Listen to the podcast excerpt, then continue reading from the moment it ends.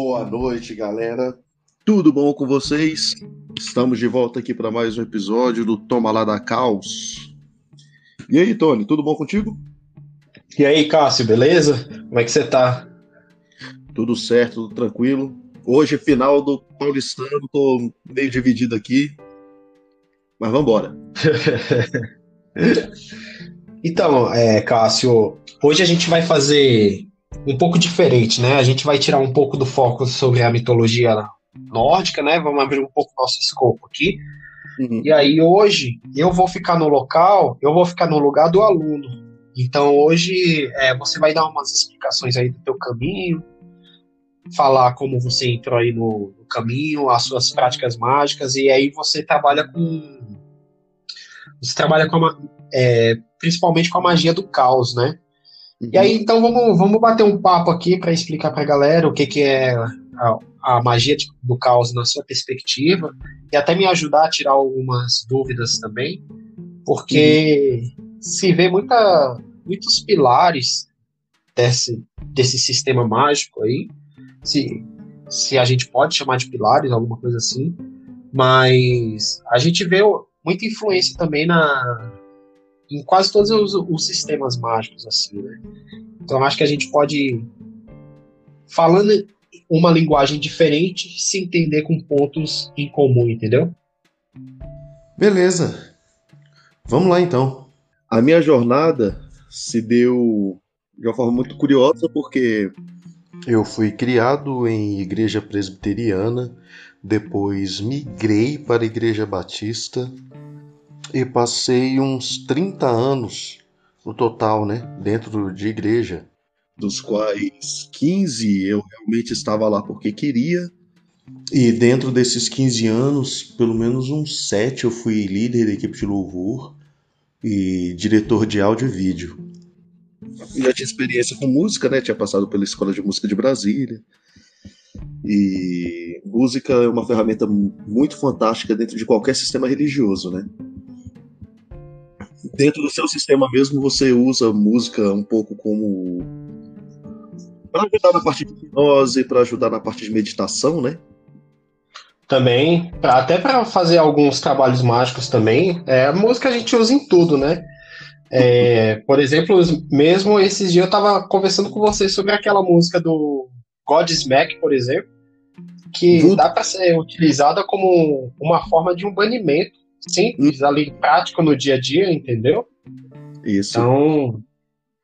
E é legal porque você tem alguns princípios da música que você encontra dentro do Caibalion. Isso é muito fantástico. Você tem aí terceira e terceiro e quinto princípio, vibração e ritmo. Cara, isso é muito legal. Mas vamos lá. Eu tive meus insights e decidi seguir por um outro caminho, já estava estudando bastante e acabei é, me endereçando pela. me enveredando, melhor, né? pela Wicca. Que foi lá que a gente começou junto, né? Também. Começou junto. É, Tony e eu nos conhecemos desde 2000, então já são 20 anos aí de dor de cabeça e náusea. Demais. E, e em 2015 a gente acabou enveredando para o Wicca juntos. E aí. Que história! Quem diria? Então o, o ex-cristão foi seguindo esse caminho devoto de Nossa Senhora Morrigan, a Senhora dos Corvos. Senhora dona do campo de batalha, aquela que colhe as almas mas, mas, porém, todavia, o Wicca, algumas propostas da Wicca não estavam ali dentro do que eu buscava. E saindo da Wicca, eu fiquei meio que a ver navios. Porém, contatos de dentro da Wicca foram em conversas e tudo mais, acabaram me dando um norte que eu achei muito fantástico. Dessa forma, eu acabei conhecendo o Pop Magic e o Caminho do Caos e é aí onde começa toda a novela. No caso, você você está participando de algum grupo? Como são suas práticas? É mais solitário mesmo? E se é, se for solitário, o que, que você acha da ideia de que pessoas precisam de pessoas, porque senão pessoas não chegarão a lugar nenhum, entendeu? Sempre tem que ter alguém. Você acha necessário? Você acha essencial? Você acha circunstancial, vamos dizer assim? O meu caminho ele tem sido solitário, embora sempre esteja trocando figurinhas e aprendendo alguma coisa um com o outro, né? Tem alguns escritores que eu realmente acho muito interessantes, tem alguns vlogs que eu tô assistindo, tem algumas alguns podcasts que eu também assisto. Embora seja difícil eu eu recomendar porque eu acredito que o caminho do caos ele meio que guia você e cada um tem o seu a sua trilha. Exatamente por conta disso, eu não posso recomendar a ninguém que ande como solitário ou que entre num grupo de estudo. É realmente inviável que isso seja feito. Cada um vai ter a sua forma de absorção, de destruição e, e recriação. De desconstrução né, e recriação. Então, acho que basicamente é isso, sabe? Você acredita que é possível definir o caos? Porque a gente tem a ideia do, do caos como bagunça, né? É, muitas pessoas, né? O que também seria, né? Mas não, não somente isso. Você pode explicar mais para a gente o que, como você definiria o caos assim pela sua perspectiva? Uma das melhores definições que vi até hoje foi do Tommy Kelly, que é o idealizador dos 40 Servants, né? Os 40 servidores. Uhum. Uma vez eu perguntei para ele isso daí. Eu tava, sei lá o que eu tava fazendo. Eu tava muito doido um dia. Mas aí eu tava viajando e, cara, o que, que é caos? E aí, quando você se pergunta o que, que é caos, é uma coisa tão densa, tão incompreensível que você acaba julgando ser desorganizada por não conseguir interpretar o que você está vendo. Mas voltando, é, aí eu fui perguntar pro Tom Kelly, né? Tava no Instagram conversando com ele. Aí eu falei, cara, vamos lá. Me tira uma dúvida. Perguntar, o que é caos para você? Aí ele me respondeu com uma palavra só. Eu fico com ódio dessa galera que consegue responder coisas complexas com uma só palavra, sabe?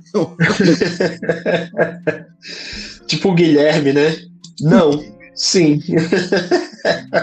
Essa é uma pergunta maior complexa, o cara vira pra você e responde não. Porra. é quando não é não ou sim, mas o cara te dá uma resposta assim, tipo, sei lá, cenoura. Aí você, caramba, faz todo sentido.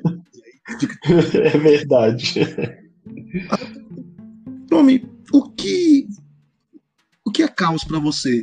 Aí ele me respondeu: potencialidade. Porra, acabou com a minha semana, velho.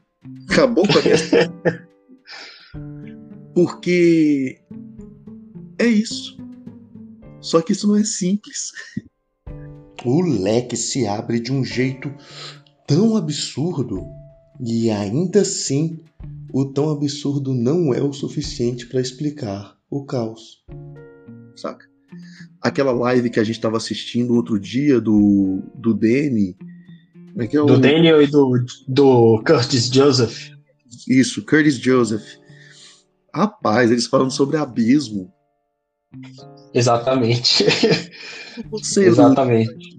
Não, você não consegue quantificar o infinito, porque por mais que você pegue um fragmento do infinito para quantificar, aquele fragmento é o infinito.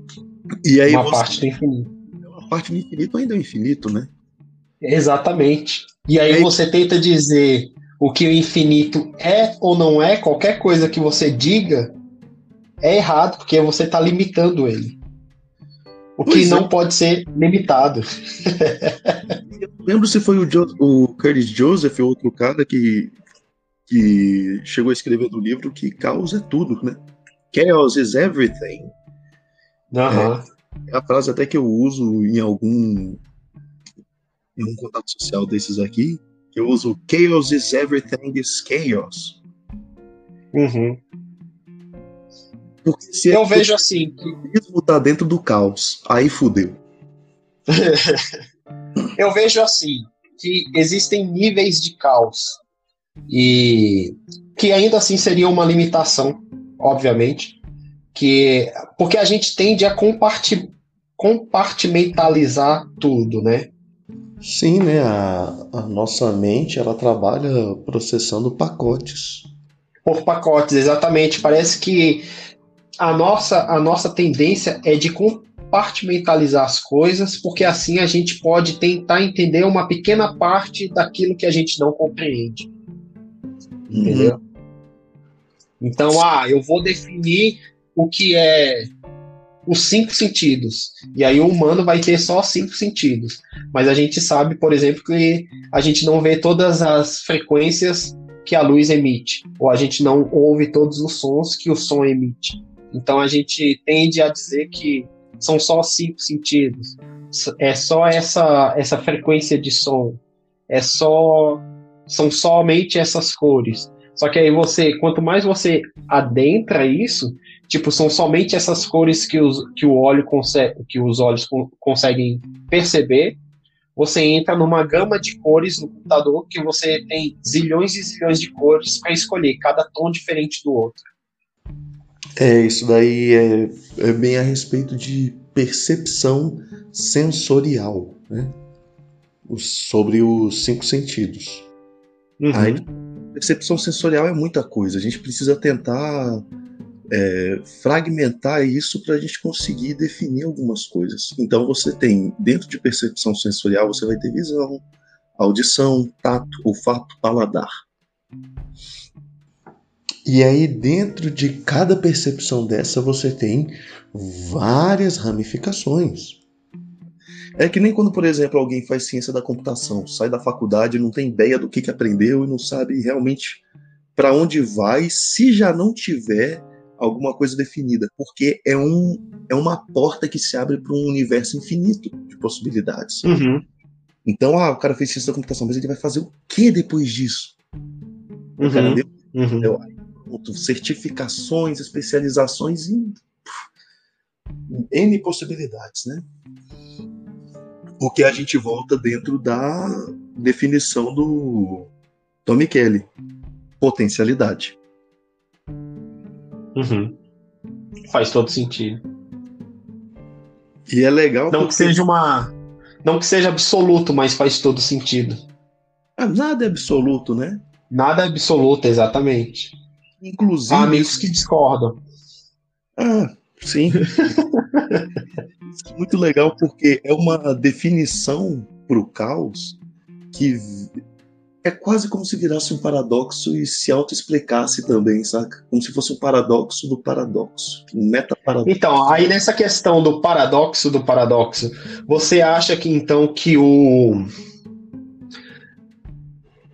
que o que complementa o grau na mesma a mesma gradação da polaridade que o caos está seria a ordem? Não, porque o caos se completa, né? É, é que nem quando a gente estava falando aí. É, o pessoal olha o caos e vê o caos como bagunça, vê o caos como desordem, vê o caos como como não ter domínio, controle sobre uma situação, sobre si mesmo. E quando a gente fala sobre ordem e caos, na verdade estamos falando sobre uma única coisa uma coisa que não está sob seu controle absoluto, até porque nada é absoluto. E se ela não está sob seu controle, isso quer dizer que ela também é caótica, ao seu ponto de vista. Então a própria ordem foge ao seu controle. Sim, porque a ordem ela é é como se fosse a árvore da vida, né? Que a última esfera é Malkuth. Só que dentro de Malkuth existe uma outra árvore da vida, que vai ter as 10 esferas. E aí vai ter Malkuth de novo. Aí dentro de Malkuth vai ter toda a árvore da vida. Toda esfera tem a sua própria árvore da vida. Você vai você pode tanto aumentar quanto diminuir. Assim como acima, abaixo. Exatamente. Exatamente. Mas então, aí é uma questão, é justamente isso. Por exemplo, essa questão que o, a ordem está dentro do caos, só que a, o caos não existe sem a ordem, a ordem não existe sem o caos, porque os dois se precisam ali, se completam. Ou talvez eles sejam só a mesma coisa. É, exatamente, depende do ponto de vista e da percepção. Porque um exemplo que, que me deram uma vez e que eu fiquei assim, levei o dia todo para tentar entender, para tentar entender não, mas para tipo, cara, é mesmo. Fiquei contemplando essa ideia, foi eu, é igual me falaram. Imagina que você entra em, em um apartamento triplex, ou uhum. então um apartamento que pega o um andar todo. Uhum. De um prédio todo é só um apartamento. Só que você entra nesse apartamento pela primeira vez e as luzes estão apagadas e você não consegue encontrar o interruptor. E você anda se debatendo entre as coisas, entre a mesa do centro, entre a ponta do sofá, entre a, a mesa de vidro, e você deixa derrubar um vidro, um vaso e alguma coisa assim, e quebra, entendeu? Isso é caos? Ou você que não está percebendo as coisas? Porque as coisas estão ali organizadas, entendeu? É você que não tem a noção, e aí você chama isso de caos, de acordo com a sua perspectiva, entendeu? Acho que com a luz apagada ou a luz acesa seria caos do mesmo jeito. A questão toda é a percepção. A gente tende a interpretar como caos somente aquilo que foge ao nosso controle absoluto. Isso é muito limitante, saca? Cara, eu perdi o controle absoluto, a situação está caótica. A gente usa muito essa figura de linguagem, né? Só que dentro do caosismo é uma expressão que não faz muito sentido. Quer ver, por exemplo, quando a gente cai dentro da física, astronomia, dá aquela tangenciada na metafísica, existe a teoria do zero absoluto. Algumas linhas dizem que se o zero absoluto fosse possível, que se ele existir, ele é capaz de quebrar todo o movimento do universo numa reação em cadeia. Porque o zero absoluto significaria um estado, uma partícula, uma molécula em repouso cinético, sem energia cinética, nula. E se em algum momento uma partícula conseguir chegar a, a um estado de energia cinética nula, ela causa o quê? Um, tipo um engavetamento quântico? Porque aí tudo, tudo colide com ela e aí se esbagaça de uma vez só o universo. Uma das teorias diz isso, né? Uhum. Mas é, é justamente um ponto que a gente poderia dizer que talvez o zero absoluto seria a ordem. É aquele momento zero, saca? Quando você uhum. joga a bola para cima, ela vai e desce. Aí ela tem um momento onde ela para antes de descer. Uhum. Então, esse momento congelado seria ordem. Esse momento seria ordem. Só que ele, ele ainda está tá em. Ele tem energia dentro dele. Então ele não está realmente parado. É a ilusão da ordem. Uhum. Ainda é caos. Então, poxa, eu entrei no apartamento, tá tudo apagado. Eu tô desesperado aqui porque eu não tô entendendo nada, onde tá o quê, e isso é caos. Sim, é. Aí eu acendo a luz e, poxa, não, tá tudo, tá tudo em seu lugar, perfeitamente do jeito que deveria estar. Tá. Pô, beleza. Ainda pode ser caos, sem dúvida nenhuma. É, só, ali... é só, só, precisa do tu apagar das luzes para se tornar o caos que todo mundo define como caos. É, vai muito pelo observador. Apesar de que. Não, tá é, exatamente. Absoluto. Aham. Uhum. Porque o observador não conseguindo enxergar a luz é caótico para ele. Quando acende Sim. a luz, para ele já não é mais caótico. Mas Exatamente. Caótico independente dele. Uhum. Independente dele. Ele com a consciência ou não, aquilo lá tá lá. Sim, mas dentro da cabeça dele. Dele. Mudou. Entendi. É tipo um fractal, né? Cara, fractais são, são muito legais quando a gente fala sobre caos. São muito legais. Mas, ó, por exemplo. Muito legal isso, Cássio. É muito legal isso, porque dá a ideia de justamente. Exatamente tudo que você faz tem uma consequência. Porque reverbera como. Igual, igual a gente comentou outro dia, como uma teia de aranha, como uma. Como uma teia mesmo. E é interessante ver isso, porque igual eu estava falando de um outro assunto sobre mitologia nórdica, e nisso a gente, a gente comentou e passou por cima disso mais ou menos, que é a teia de Weird, né? Que é o Weird é o que os nórdicos chamavam meio meio de destino, que por exemplo, para a gente fazer uma ligação muito legal aqui também, é o K dos livros da série do Stephen King, da Torre Negra. Sim. Olha só. Entendeu? Uhum. Que a gente viu até no Doutor Sono 2, é, quando, quando tal personagem fala para outro, é o K, e o K é uma roda, e tudo que faz é girar. Tudo é ação do K, do K. Então, ah, por que eu? Ué, porque você, porque você estava lá quando a coisa aconteceu. E, e é você. uhum. Isso é espetacular, cara. Isso é espetacular.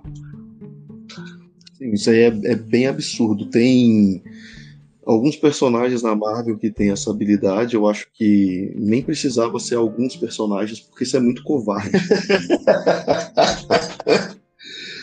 Uma que eu acho muito legal, que é a Madame Teia. O nome já.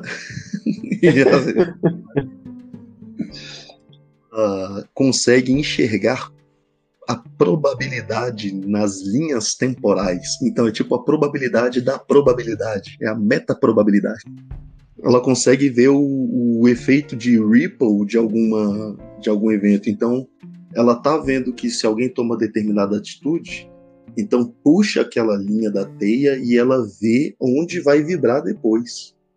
Só Cara, que... olha só. Probabilidades. Olha só isso. Na mitologia grega você tem as três ah, na mitologia nórdica é são as Nornas, e na mitologia grega eu esqueci o nome das três também, que até aparece no livro do Sandman, no primeiro, no volume 1 da, do Absolute Sandman. São as Moiras.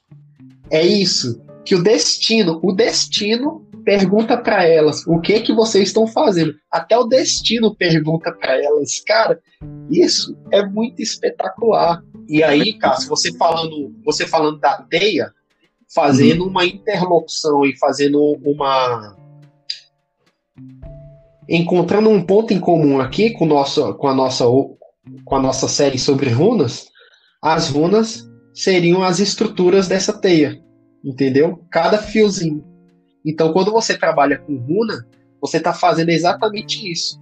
Você, só que aí você, tipo, concentra no que você quer na teia, que aconteça na teia. E aí as runas fazem o negócio. Olha, olha que louco, Cássio. Puxando até esse assunto aí, voltando um pouco nas runas também. Uhum. É, se você me permite. Não, que é isso. Pode ir. a gente conversando no outro dia, falando sobre Galactus. E aí você até fez a comparação. Eu achei muito interessante, porque eu não tinha visto as runas desse jeito. É uma conversa que a gente teve esses dias na rua aí, né? Foi Guilherme, Tony e eu. E aí a gente comentou que o Galactus da Marvel, que é o destruidor, o devorador de mundos, ele não é, ele não é desse universo, dessa existência do universo. Ele é do universo anterior, o que veio antes deste Big Bang. Uhum. Ele é o único sobrevivente. E aí, quando ele passou daquela. desse outro universo para o atual, as divindades desse universo decidiram que ele seria levado a uma criatura imortal e tudo mais, que ele seria grandioso aqui porque ele era mais antigo que todos. E aí você ainda falou assim, caramba, bicho, é, é praticamente as runas. Aí eu me assim, ué mesmo, porque eu não sabia disso. e é isso mesmo? Tipo, faz, é, arremete alguma coisa com relação às runas? Essa ideia de que elas oh. vieram de um universo anterior a esse? Ah, sim, Cássio, porque é igual eu falei mais cedo do da árvore da vida, uhum. que tem em cada esfera você tem uma árvore da vida dentro dela. Uhum. Entendeu? Então você tem. Aí você volta para a ideia do, dos fractais. Você pode expandir, é igual a ponta do lápis. Se você pegar um microscópio, microscópio que vê tudo, vê a menor partícula existente, você vai ver que a ponta do lápis é um universo gigante em si só. Uhum. Entendeu? E, e aí, se você pegar um telescópio, você vai ver que a Terra é como se fosse um átomo de uma ponta de um lápis. É a mesma coisa com as runas. Elas uhum. são, elas sendo a ideia de um prisma, de um diamante, ela é parte de um prisma de um diamante maior. Entendeu? Então a runa mãe que a gente vai falar mais na frente, ela é a junção, igual eu comentei antes, é como se, se todas as runas fossem a faceta de um diamante. Só que um diamante é um pequeno pedaço de um diamante maior. Então é por isso que também a gente fala que as runas são os deuses dos deuses. Que tem outros deuses dos deuses dos deuses dos deuses. Entendeu?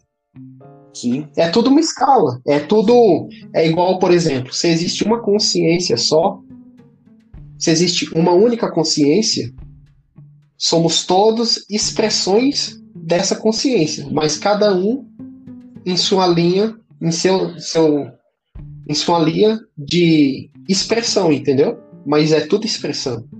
Então, do mesmo jeito que na natureza a, gra a grama é considerada natureza, assim como a árvore. Só que cada uma em sua própria expressão, entendeu? Em seu próprio nível, em sua própria natureza, em sua própria existência. Seria uhum. isso. Entendeu? Então, por exemplo, digamos que as runas são estruturas de um universo. Aí você tem o Galactus. Só que tem uma coisa que é maior que o Galactus, entendeu? É uma escala. A mesma coisa. Então, o Galactus em si, ele é expressão de forma de runa de, uma o... de um outro nível um pouco mais alto. Quer dizer, bastante, né? Entendi. Quer dizer, então, que eu tenho a, as runas que a gente consegue compreender aqui porque elas são elas são aqui do nosso nível.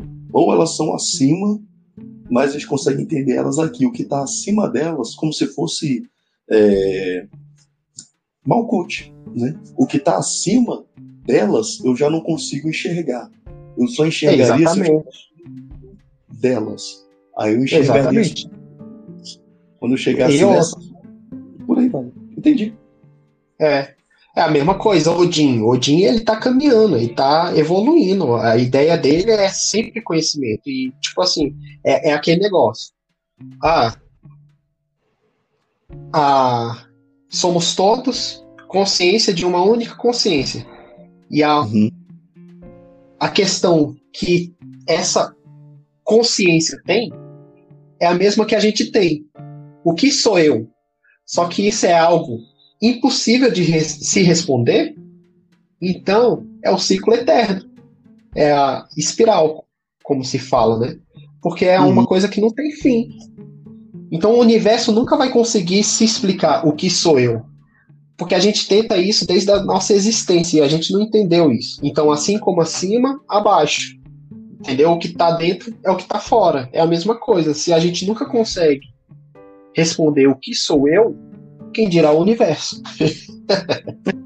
E a grande consciência, ela, ela, através da gente, busca o quê? O sentido da vida. E qual é o sentido da vida? Experienciar. Exatamente. Cara, eu concordo isso exatamente. E aí, o que que, o que que acontece? Ah, eu sou infinito. Como é que você experiencia o infinito? Porque isso nunca pode acabar. Porque se acabar, ele, é, ele não é infinito. E o infinito hum. não pode ser quantificado. Então é um ciclo que não tem fim para tudo. Para tudo. O que aí vem um, um, uma questão que é densa pra caralho, porque se você fala sobre infinito, você automaticamente fala uma coisa que é anterior ao universo. Exatamente. O infinito não pode ter começado em algum momento, porque momento, a palavra já, o momento, não faz sentido. Porque senão existe alguma coisa antes do começo do, desse momento. não, ele tá em contagem, saca? Ah, não, ele é infinito, tá? Mas começou quando? Começou a, a 40 zilhões de anos. Ah, então é esse, essa é a idade dele. Essa é a idade do infinito. Não faz uhum. sentido. Não faz sentido, exatamente. O que provavelmente pode acontecer é que o infinito talvez tenha sua origem em um lugar onde não havia espaço-tempo.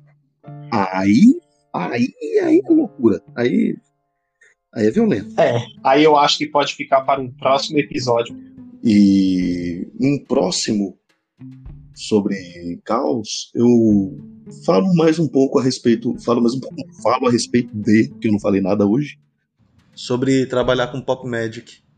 Ah, legal, isso, isso. Que aí a gente introduz o teu o sistema que você tá tá fazendo aí, tá, tá seguindo aí no seu caminho.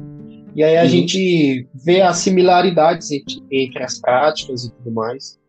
Mas isso. eu acho que é isso. Então, eu acho que a gente pode se dirigir aqui para ir finalizando o, o episódio de hoje. É só reforçar para a galera, a gente é, agradece muito aí quem está ouvindo. Não é fácil, né? É, e eu sei que a gente viaja um pouco demais, mas a gente sempre dá uma estudada, uma lida, e a gente tenta compartilhar aqui a, as nossas experiências sem nunca dizer como uma ou outra pessoa deve seguir, entendeu? É, a gente tem um grupo lá dos amigos que a gente briga muito, justamente, mas respeita a opinião de, de todos e tem ideias bem controversas mesmo assim. E os, os debates são, são densos, assim, às vezes, não, velho, para, para, isso aqui não tem como continuar hoje porque vocês estão viajando demais. Ou então, assuntos que a gente volta também. Então, é, não sei, eu acho que a gente, eu acho que o debate é importante, eu acho que respeitar opiniões diferentes é importante.